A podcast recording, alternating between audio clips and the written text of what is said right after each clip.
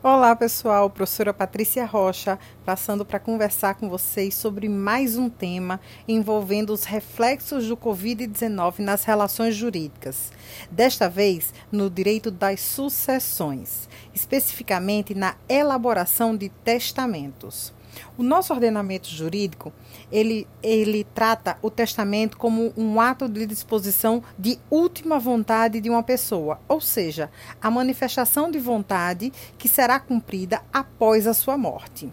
E o testamento, ele é um ato essencialmente formal, solene, cujas, cujas formalidades, elas são exigidas e até mesmo para garantir a validade, a e a autenticidade do instrumento.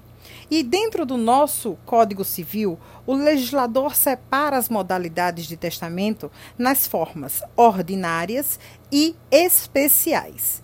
Você poderia até pensar que diante dessa situação do COVID-19 e essa e todo o isolamento social decorrente da pandemia, que seria o caso da gente tratar de algum tipo de testamento especial, mas não.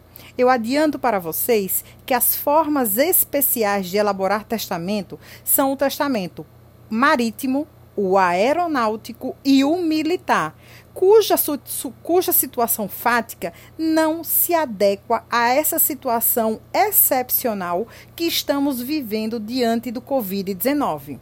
E até porque o próprio Código Civil, ele diz que não é possível a estipulação, a criação de outras modalidades de testamento especiais, de testamentos especiais, que não aquelas previstas no próprio Código Civil.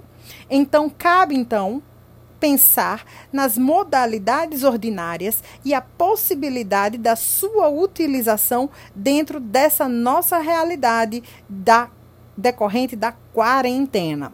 Bom, Dentre as modalidades ordinárias, nós temos três tipos de testamento: o testamento público, o testamento cerrado e o testamento particular.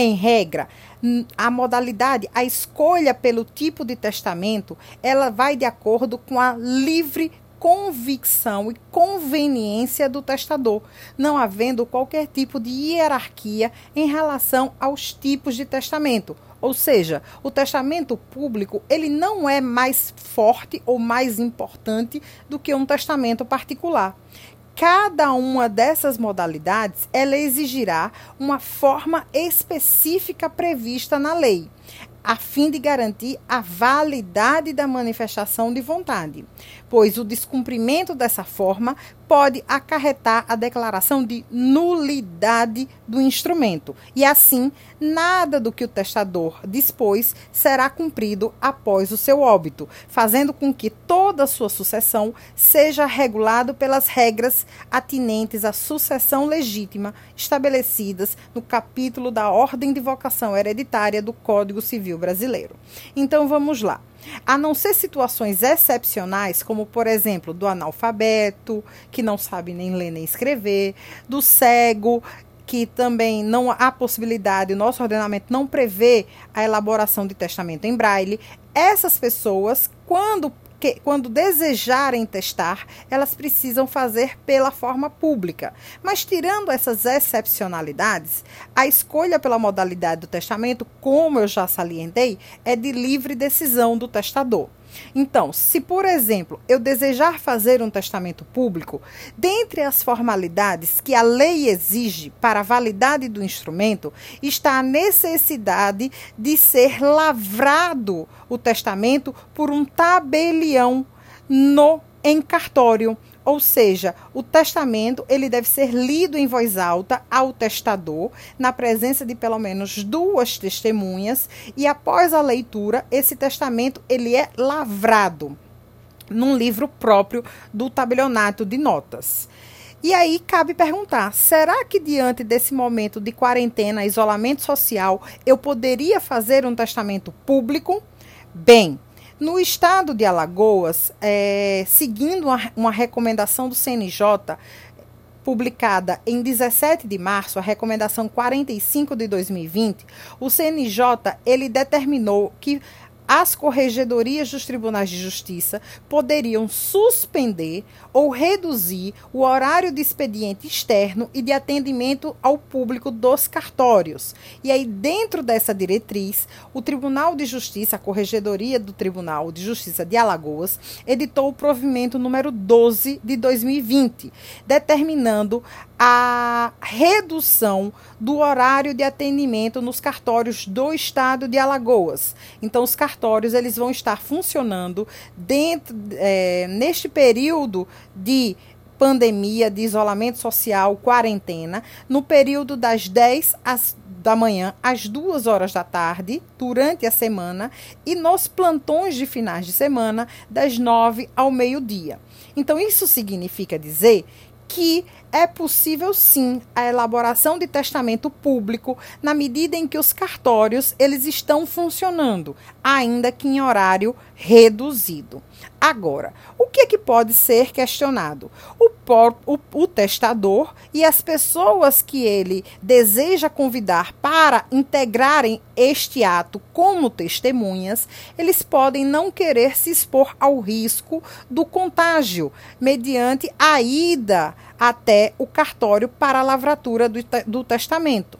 E aí cabe a gente perguntar se não poderia se aplicar algum instrumento de virtualização desse procedimento cartorário, não da elaboração do testamento em si, mas especificamente da lavratura do ato, já que em várias corregedorias de tribunais de justiça do país já regulamentaram a possibilidade de realização de, ca de casamentos e formalizações de uniões estáveis mediante o uso de tecnologia, por meio, por exemplo, de videoconferência. Então, talvez seria uma hipótese a se pensar, ainda não devidamente regulamentado, pelo menos não no estado de Alagoas, do uso da videoconferência, porque permitiria a elaboração desse testamento público e a participação do, do da, pelo menos no mínimo das testemunhas através de videoconferência, não não exigindo a presença física delas no cartório de notas. Bom, essa é uma primeira possibilidade. A segunda possibilidade é a realização de testamento cerrado, que também exige a formalização de um ato cartorário, a sua aprovação é, em cartório. E aí, da mesmo raciocínio que nós expomos para o testamento público, pode ser também adotado para o testamento cerrado.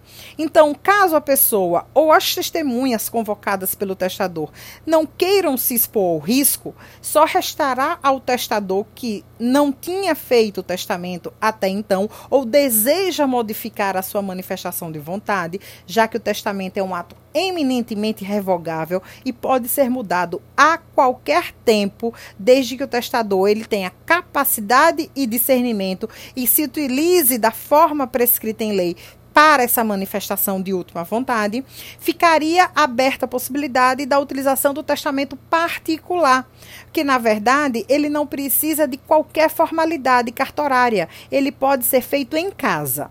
Acontece que o testamento particular em geral, ele exige a presença de, no mínimo, três testemunhas ao ato. Então, o que pode acontecer é do testador ele não estar acompanhado, ele está sozinho na sua residência, ou ainda que ele esteja acompanhado, ele não esteja acompanhado de um número, desse número mínimo de testemunhas que a lei exige ou ainda de pessoas com plena capacidade para funcionar como testemunhas, e ainda uma outra situação. Dependendo do conteúdo do testamento, aquelas testemunhas elas não poderiam funcionar como testemunhas sob pena do, do reconhecimento da nulidade das disposições testamentárias. O que, que eu quis dizer nessa última hipótese? O próprio Código Civil, para preservar a liberdade de testar, elenca um rol de pessoas que não podem ser nomeadas herdeiras ou legatárias e inclui neste rol, lá no artigo 1801, as testemunhas do testamento. Então, as testemunhas, elas não podem ser beneficiadas no instrumento que elas estão participando, atestando a validade.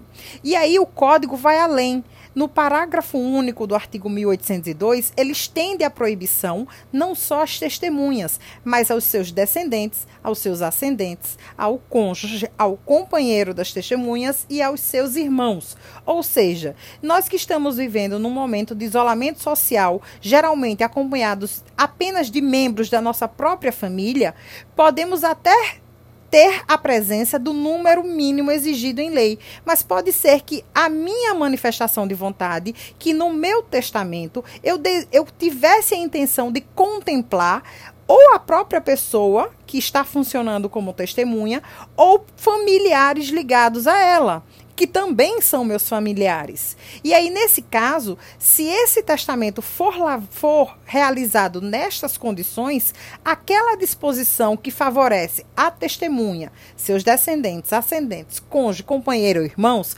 ela é simplesmente considerada nula de pleno direito. E aí você pode perguntar: então, o que é que eu faço para poder conseguir fazer um testamento? A alternativa que se coloca à disposição é a alternativa prevista no artigo 1879 do Código Civil, em que ele traz uma hipótese de testamento particular excepcional. Diz esse dispositivo que o testamento ele pode ser realizado escrito pelo próprio testador sem qualquer testemunha, desde que o testador ele declare no instrumento de manifestação de vontade as circunstâncias especiais pelas quais ele estava passando. Então ele pode declarar que em razão do isolamento social decorrente do COVID-19, que ele não tinha testemunhas aptas ou as testemunhas eram pessoas que ele gostaria de beneficiar na sua manifestação de última vontade. Por isso está fazendo um testamento naquelas condições. Acontece que esse testamento particular excepcional, previsto no artigo 1879, ele precisa de uma confirmação judicial posterior ou seja, se efetivamente o testador vier a falecer, esse testamento ele precisará ser confirmado pelo juiz a fim de analisar aquela circunstância excepcional na qual é, declarada pelo testador, na qual ele se encontrava, a fim de é, flexibilizar as formalidades exigidas para um testamento particular. E aí sim, depois, somente depois dessa confirmação judicial, o testamento poderá poderá ser eficaz. Então esse instrumento ele fica sujeito a essa posterior confirmação judicial. Então, diante desse, desse quadro de isolamento social, estas são as possibilidades, já que o nosso ordenamento jurídico, ele não tem previsão legal da utilização de um testamento em mídias digitais, ou seja, gravado em sistema de, de som e imagem. Existem alguns projetos de lei, inclusive o projeto de lei 3799 de 2019, que prevê a modificação de vários dispositivos do livro das sucessões, inclusive para incluir a possibilidade de testamento em braille, de testamento em sistema de som e imagem, então deve ser cumulativo, não apenas o som, mas som e imagem, e também a possibilidade, inclusive, do testamento de pessoas surdas através do sistema digital, com a utilização da, da linguagem de Libras. Então, é preciso que se atente a essa necessidade de atualização do direito das sucessões e talvez a restrição social que, que estamos passando em função do coronavírus sirva para alertar dessa da, poss, da possibilidade necessidade de se incorporar ao nosso ordenamento jurídico essas atualizações e a possibilidade da virtualização, da, da utilização dos, de um sistema digital a fim de possibilitar essa expressão da manifestação de última vontade.